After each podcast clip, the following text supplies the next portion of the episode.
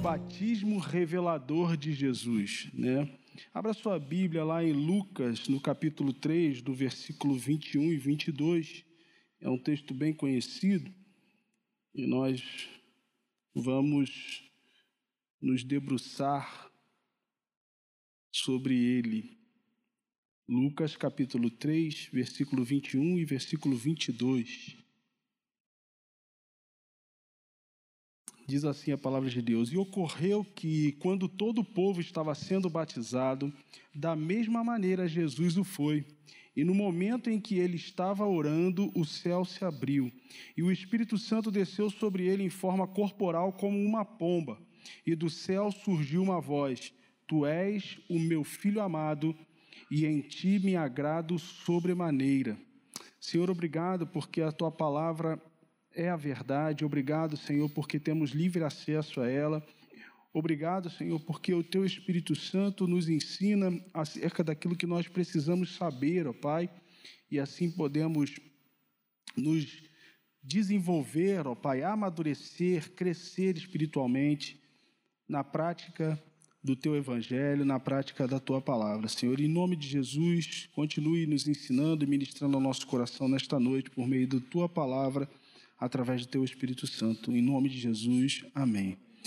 João batizava pessoas uh, e ele realizava um batismo que era um batismo para o povo né, de Israel e conhecido como batismo de arrependimento, porque ele chamava as pessoas ao arrependimento dos seus pecados.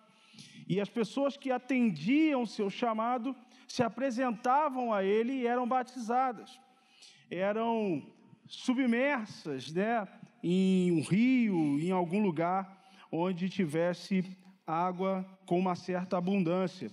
Então João estava batizando o povo para o arrependimento, em alusão até à própria profecia de Isaías, quando diz que alguém viria preparar o caminho do Senhor, né, aplainar a, a, os montes, né? aterrar os vales, né?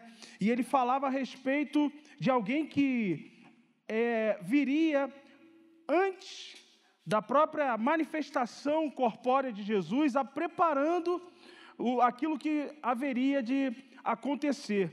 E esse era João Batista, né? que Jesus destaca como sendo um dos maiores, né? porque ele teve a missão maravilhosa de anunciar a vinda do Filho de Deus. E nenhum uh, profeta antes dele teve tamanha honra, né? Então ele diz que ele foi dos maiores. É interessante porque lá em Mateus, no capítulo 3, versículo 1 e 2, e aí pulando para o versículo 6 e 11, diz o seguinte: Naquele dia surgiu, naqueles dias surgiu João Batista pregando no deserto da Judéia e dizia: Arrependei-vos, porque o reino dos céus está próximo. Confessando os seus pecados, eram batizados por João no Rio Jordão. E João ele vai dizer: Eu em verdade vos batizo com água para arrependimento. Mas depois de mim vem alguém mais poderoso do que eu, tanto que não sou digno de nem levar as suas sandálias ele vos batizará com o Espírito Santo e com fogo. João estava falando a respeito do próprio Jesus, mas perceba o seguinte: que ele diz que aquelas pessoas deveriam, deveriam se arrepender dos seus pecados, porque o reino dos céus estava próximo. E aí, um detalhe no versículo 6 vai dizer que aquelas pessoas confessavam os seus pecados, se apresentavam a João e assim elas eram batizadas. E aí eu não sei se você fez essa pergunta na sua vida em alguma vez, mas eu já me fiz essa pergunta e hoje eu não poderia me furtar dela.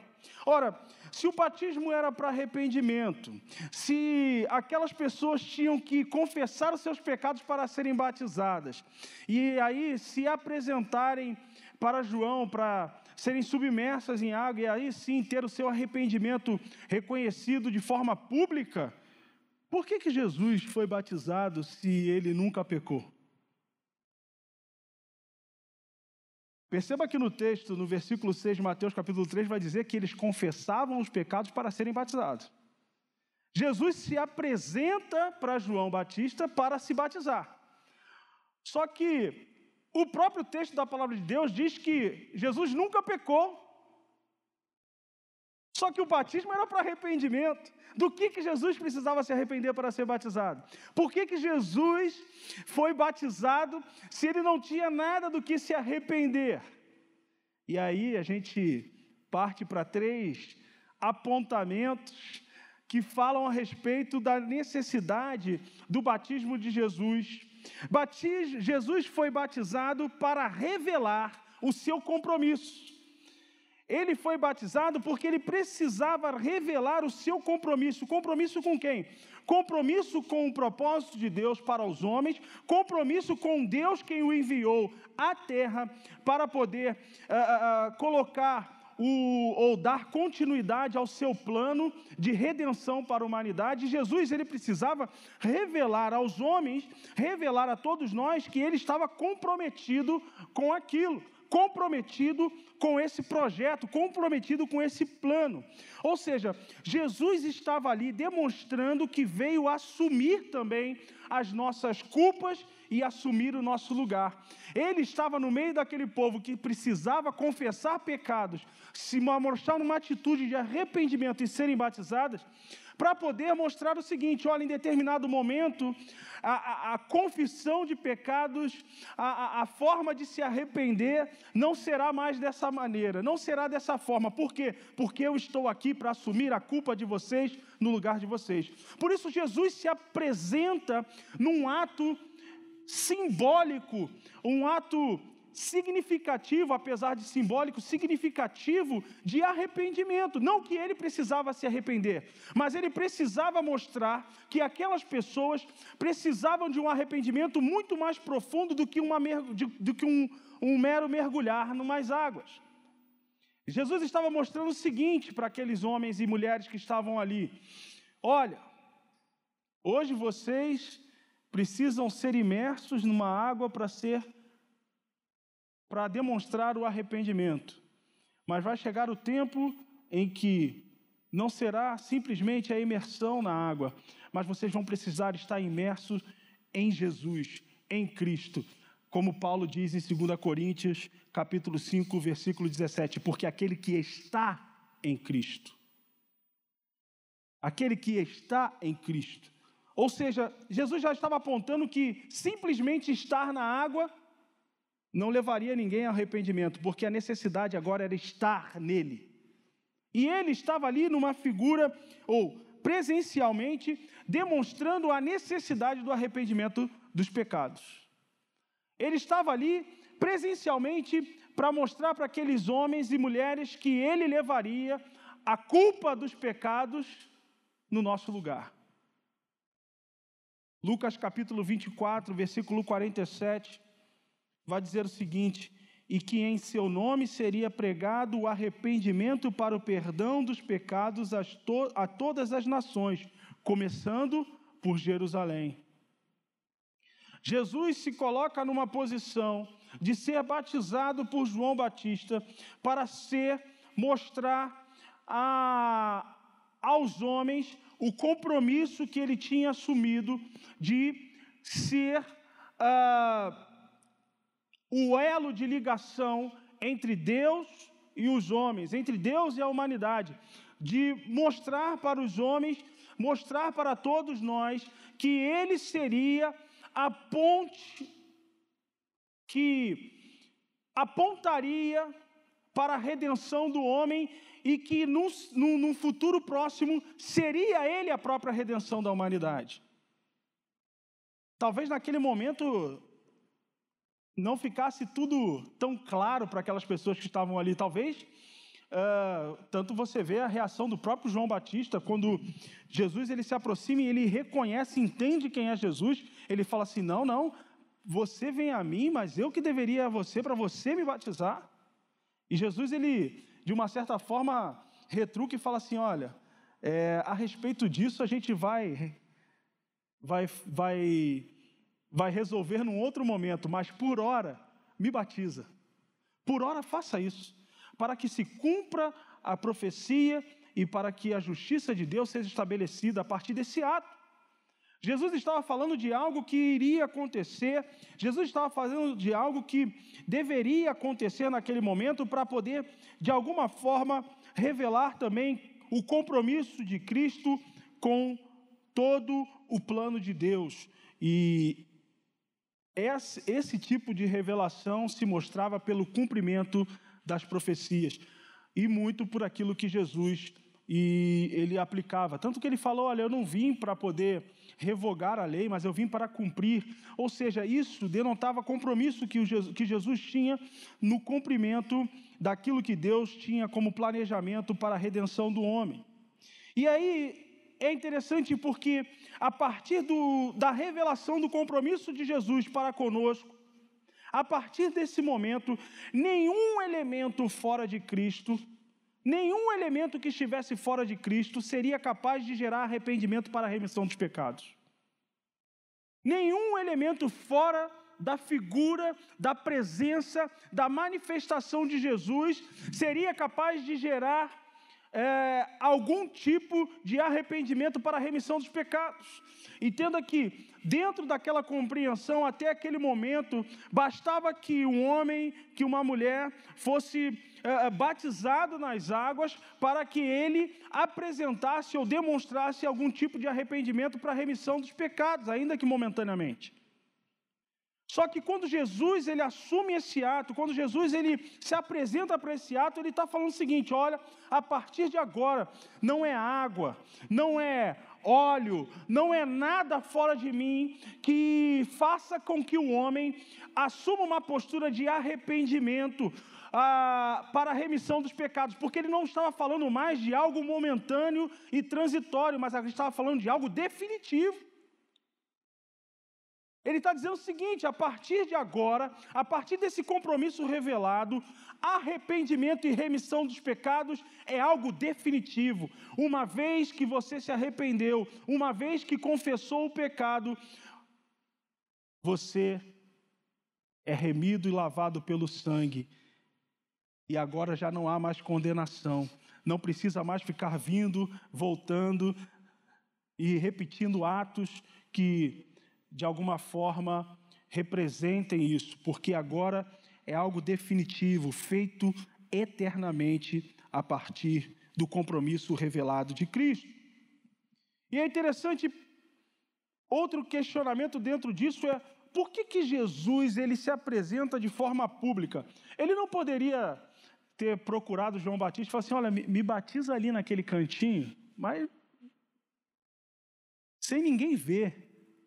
Sabe, afinal, eu sou filho de Deus, né? Não poderia um homem qualquer me batizar. Não, Jesus, ele se apresenta de forma pública. Porque ele também queria apresentar uma outro, um outro tipo também uh, uh, de entendimento a partir do ato do arrependimento. Jesus queria mostrar que o arrependimento uh, sincero, definitivo, é um arrependimento que ele tem visibilidade. Não é possível alguém se dizer arrependido para a remissão dos pecados sem uma mudança significativa de vida, sem uma mudança de comportamento, de postura que manifeste esse arrependimento. Arrependimento tem que ser visível. Arrependimento tem que ser uh, público, não que eu, você tenha que confessar publicamente os seus pecados, mas eu digo postura de arrependimento. É como se um assassino se arrependesse do homicídio que cometeu, dissesse, dissesse que estava arrependido profundamente e voltasse a cometer homicídios.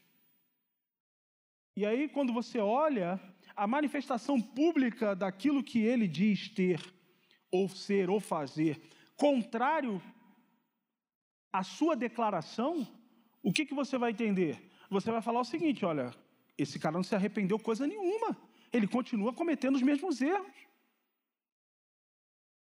Porque arrependimento ele tem que ser visível, ele não pode ser oculto ele tem que ser algo que provoque mudança de comportamento e de paradigmas. Não à toa Jesus se apresenta como sendo filho de Deus, mesmo sendo filho de Deus, para ser batizado por alguém que era menor do que ele. Porque ele estava dizendo ali o seguinte: um arrependimento sincero, ele provoca mudança de paradigmas, ele provoca mudança de postura.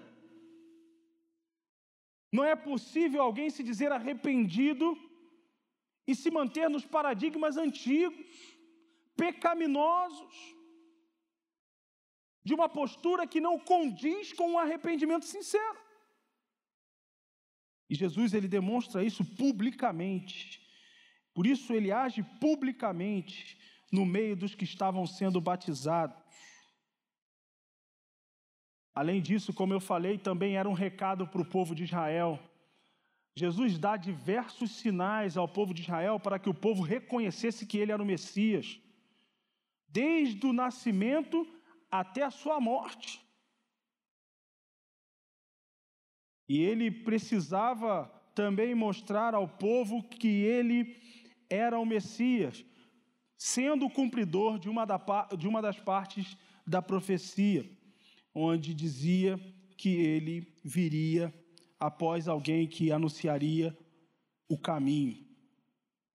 Outro detalhe é que no versículo 21, e ocorreu que quando todo o povo estava sendo batizado, da mesma maneira Jesus o foi. Jesus se apresenta para o batismo revelando seu compromisso com o povo. Jesus ele se apresentou para o batismo da mesma maneira que o povo era batizado. Isso diz o seguinte a respeito de Jesus: que Jesus está sempre no meio daqueles que se arrependem porque ali tinha um povo se arrependendo dos seus pecados, e Jesus se enfia no meio deles. Porque Jesus, ele, ah, onde há arrependimento de pecados, Jesus está no meio. Já viu, não sei se alguma vez na, na sua vida, você conheceu um, uma pessoa, né, principalmente em tempo de escola, né, que é o rapaz ou a menina, né, era mais um comum entre a molecada, os homens, né, o cara da confusão. Tinha uma confusão e estava no meio. Já a pessoa nem via quem era, mas o, o, professor, a diretora já gritava o nome dele. E ele, às vezes, o cara estava sentado lá no canto, não estava nem metido na conversa, mas é, é fulano. E, e, mas por quê? Porque ele estava tão marcado por isso que onde tinha confusão, o nome dele estava no meio. No sentido contrário, Jesus está no meio aonde há redenção, aonde há arrependimento, aonde há cura, aonde há liberdade, libertação, aonde há amor, compaixão, perdão, Jesus está no meio. Quando há perdão sincero, não tem em quem você apontar e, e, e, colocar a responsabilidade senão Jesus, porque só Ele tem o poder e a capacidade de mudar corações. Então, aonde havia arrependimento, aonde havia um povo reunido para se arrepender, é claro que Jesus ia estar no meio deles. Então, o, o texto destaca: olha, ali tinha um povo, todo mundo sendo batizado e Jesus da mesma maneira, no meio do povo. Porque faz parte da revelação do compromisso de Jesus para com todos nós, mostrando o seguinte: na necessidade de vocês, eu estou ali no meio. Do que você necessita é arrependimento, eu estou ali. Do que você necessita, compaixão, eu estou ali amor, cuidado, eu estou ali. Jesus está no meio do povo como parte do seu compromisso, mas também o batismo de Jesus, ele também revela, vem revelar a sua humildade. Como eu disse anteriormente, é, não é normal, não é comum, habitual de que o menor batizasse o maior mas normalmente é o maior que batiza o menor. Então, João, estranha essa atitude de Jesus. E, como eu falei, ele, ele, ele meio que reage negativamente, dizendo o seguinte: não, não vou batizar, jamais. E Jesus, ele fala para João que ele precisava fazer aquilo porque era necessário, precisava, porque a, a, as, as escrituras, a profecia precisava se cumprir naquele ato. E isso revela algo também da parte de Jesus. Jesus demonstra através do seu ato que não estava ali para ser servido, mas ele manifesta publicamente o seu esvaziamento de, da forma de Deus, assumindo a sua forma de servo e se torna homem quando procura João Batista para ser batizado. É como se Jesus chegasse ali no meio dele e falasse assim: Está vendo esse povo aqui que está procurando para ser batizado? Eu sou como eles. Por incrível que pareça, nesse momento aqui, talvez seja o um momento em que se caracterize a fala de Paulo, aquilo que Paulo descreve em, Filipenses capítulo 2. Porque Jesus ele poderia nesse momento ter falado para João Batista o seguinte: não, realmente, é, você não tem condições de me batizar. Mas ele se coloca na posição de humildade. E o texto da palavra de Deus lá em Filipenses vai dizer que ele se humilhou, como servo ele se humilhou. Ou seja, como servo ele se tornou humilde, não que ele tinha se humilhado, colocando numa posição de depreciação da sua figura, mas ele se colocou ali de forma humilde, se humilhou, se tornando obediente. Dentro daquilo que Deus tinha estipulado, ele precisava se cumprir aquilo que Deus tinha determinado. Então, ele humildemente obedece. Então, mesmo sendo Deus, ele não usurpa o ser igual a Deus, ele assume a forma de servo diante de João Batista em obediência a Deus. Em obediência a Deus, ele se faz ali literalmente homem, porque ele se coloca no mesmo patamar dos outros que estavam sendo batizados, ainda que com um objetivo diferente. Eu sou como um desses. Neste momento, João Batista reconhece Jesus, por incrível que pareça, nessa posição como sendo o Filho de Deus. Porque era isso que se esperava do Filho de Deus. E nada diferente disso. Através desse ato, Jesus manifesta, revela a sua humildade, e na, no, no revelar da sua humildade, ele manifesta toda a sua glória, como sendo Filho de Deus, ainda que humildemente. Jesus manifesta a sua humildade ao se submeter, ser batizado por João Batista. Por quê? Porque ele se torna obediente. Quando Paulo fala que ele foi obediente até a morte, você percebe que a partir desse ato é que o ministério de Jesus começa. Aqui começa a se desenrolar os atos e ações que vão destacando a obediência de Jesus em relação ao direcionamento de Deus. Então, talvez esse seja o primeiro ato deliberado de obediência de Jesus, manifesto publicamente uh, diante de todos os homens, onde ele se submete ao batismo de João Batista em obediência a Deus, ao plano de Deus para a humanidade através de Jesus. Então, exatamente nesse momento, Jesus revela a sua humildade e revela aquilo que ele estava pronto para fazer. E, como eu disse aqui em Mateus capítulo 3, versículo 14 e 15, mas João se recusava justificando: Sou eu quem precisa ser batizado por ti, e vens tu a mim? Jesus, entretanto, declarou: Deixa assim por enquanto. Deve ter sido muito legal, né? Jesus falou assim: Deixa quieto. Se fosse, deixa quieto, relaxa. Deixa assim por enquanto, pois assim convém que façamos para cumprir toda a justiça. E João concordou. Jesus começou o seu ministério obedecendo e terminou o seu ministério obedecendo. De ponta a ponta, porque ele revelou através desse ato o seu arrependimento, o seu a sua humildade, através do ato do batismo, ele revela a sua humildade. E por último, Jesus ele vem se apresenta ao batismo para ser batizado por João, em primeiro lugar, para revelar o seu compromisso, em segundo lugar, para revelar a sua humildade, e em terceiro lugar, para revelar sua identidade e propósito. Jesus precisava revelar a sua identidade e propósito, e ao mesmo tempo que ele se esvazia da sua majestade divina, Deus, por meio do seu Espírito Santo, testifica a divindade de Jesus, dizendo: Esse é o meu filho. Ao versículo 23, versículo 22. E o Espírito Santo desceu sobre ele em forma corporal, como uma pomba, e do céu surgiu uma voz: Tu és meu filho amado, e em ti me agrado sobremaneira. Olha que maravilhoso! Jesus, na sua humildade, abre mão da sua glória,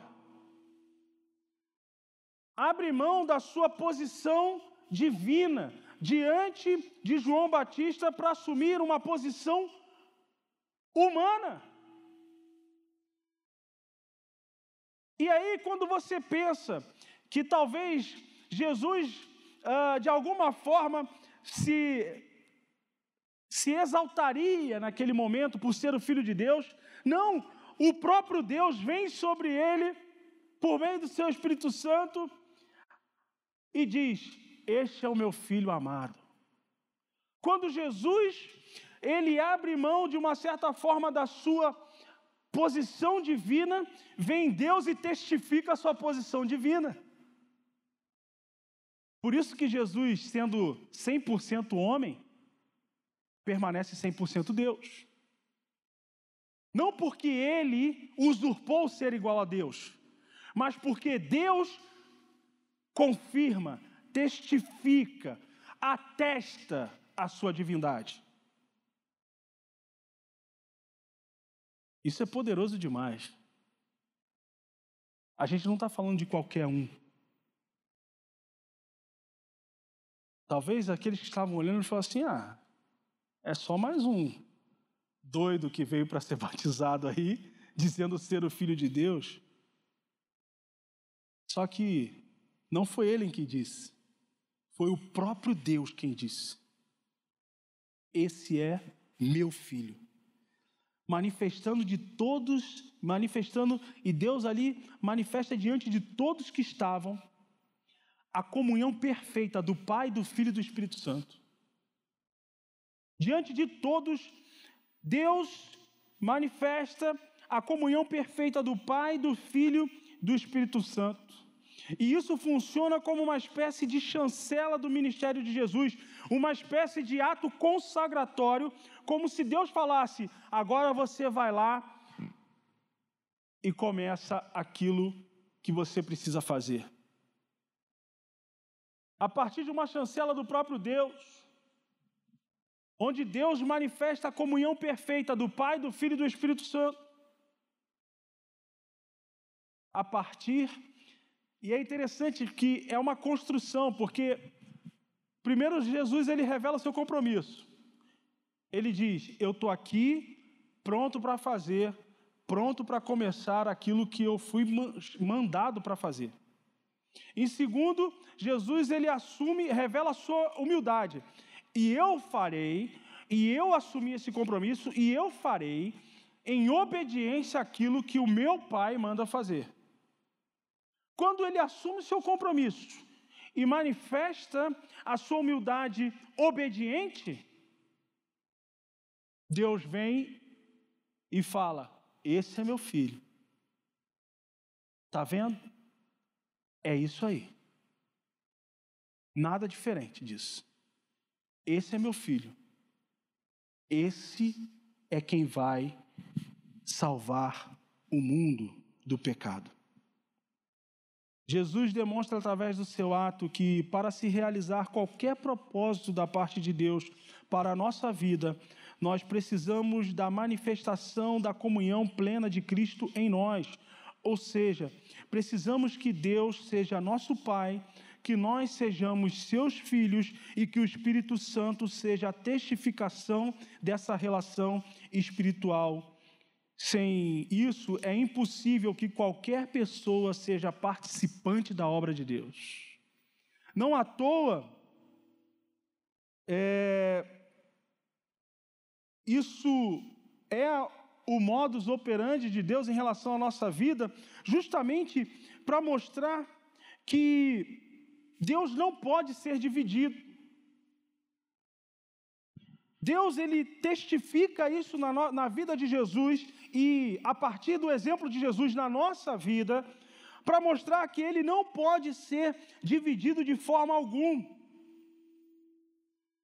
E ele precisa mostrar isso porque talvez alguém possa ter a certeza que possa, no seu coração, na sua vida, possa ter a certeza que pode andar com Deus sem ter que andar com Jesus ou com o Espírito Santo.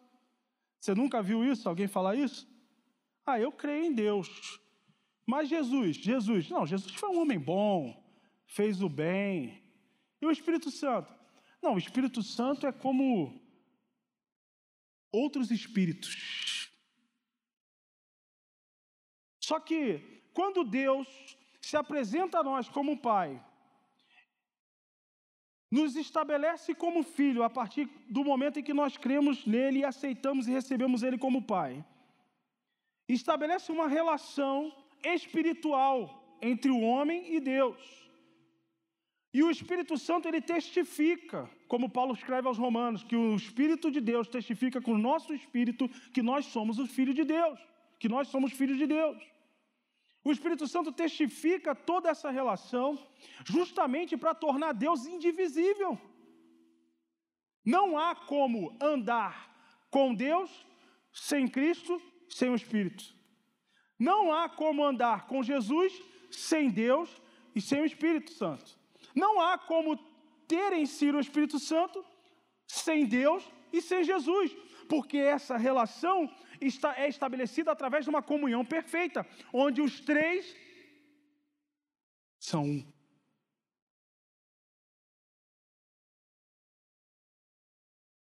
Deus é. Isso não, não vibra no seu coração, não, porque Deus é maravilhoso demais. Não dá espaço para ninguém imaginar, elucubrar qualquer outro tipo de, de pensamento. Não, não, não.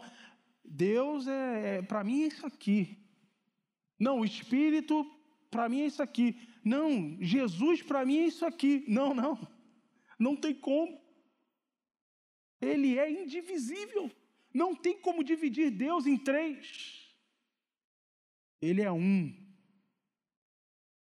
Em comunhão perfeita com o Filho e o Espírito Santo.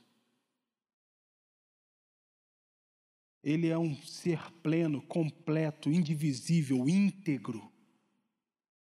Por isso, o batismo nas águas, e aí já dentro do aspecto onde se torna uma ordenança para, ordenança para nós, o batismo nas águas se torna o meio pelo qual acolhemos aqueles que aceitaram a Cristo acolhemos esses que aceitaram a Cristo como membros da comunidade de fé. Por esse, pois esse é o meio pelo qual o crente manifesta externamente, de maneira simbólica, a comunhão plena que nos habilita ao serviço real. Sendo assim, trabalhar na obra do Senhor, na igreja, é um privilégio dos membros, pois estes manifestaram publicamente que estão plenamente aptos e convictos dos seus propósitos, ou do seu propósito, porque entenderam a comunhão plena, sem a qual ninguém pode servir a Deus, sem a qual ninguém pode ser servo na sua obra, porque Ele é o start, onde a obra de Deus se estabelece na nossa vida como uma feitura, como algo que nós precisamos fazer, mas isso é um privilégio daqueles que receberam Cristo como seu único e suficiente Salvador. Aqueles que não receberam Cristo como seu único e suficiente Salvador não têm condições de realizar a obra de Deus. Não tem.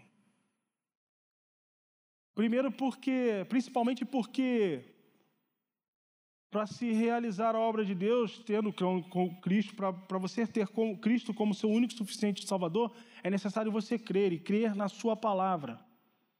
E aí, 2 Timóteo capítulo 3, versículo 16, o apóstolo Paulo vai dizer o seguinte: olha, toda a escritura é inspirada por Deus, proveitosa para ministrar a verdade, para corrigir os erros, para repreender o mal e nos ensinar a maneira correta de viver. E aí no versículo 17 ele diz o seguinte: de maneira que nós sejamos perfeitos em toda boa obra. Qual é o pré-requisito para ser perfeito na obra? Crer que toda a Escritura é inspirada por Deus. E só consegue crer que toda a Escritura é inspirada por Deus aqueles que têm Cristo. Fora isso, não tem como. Por isso que só aqueles que entendem Deus a partir da sua comunhão perfeita com o Filho e o Espírito Santo, são capazes de exercer a obra e, de, e Jesus manifesta o seu propósito e identidade a partir do momento em que isso também é revelado na vida dele, a partir do próprio Deus, quando diz: Este é o meu filho. Portanto, essas três revelações sobre Jesus manifestadas no ato do, do seu batismo revelam o que Deus espera de nós, enquanto obreiros da sua seara. O que Deus espera de nós enquanto obreiros da sua seara? Mateus capítulo 28, versículo 19 e 20. Portanto, ide e fazei com que todos os povos e terra se tornem discípulos, batizando-os em nome do Pai e do Filho e do Espírito Santo, ensinando-os a obedecer a tudo quanto vos tenho ordenado. E assim eu estarei permanentemente convosco até o fim dos tempos. Ser discípulo revela compromisso. Obedecer a tudo quanto vos tenho ordenado revela humildade. Ser batizado em nome do Pai, do Filho e do Espírito Santo revela a plenitude de Cristo em nós. Fazer discípulos revela o propósito de Deus para nós. Por que, que Jesus foi batizado? Porque ele precisava mostrar para nós o que nós precisamos ter para sermos eficientes, efetivos na obra do Senhor, na obra do seu reino, na propagação do Evangelho.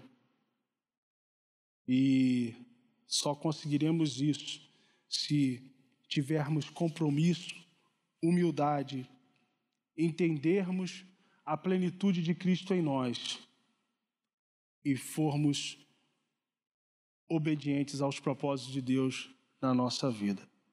Amém?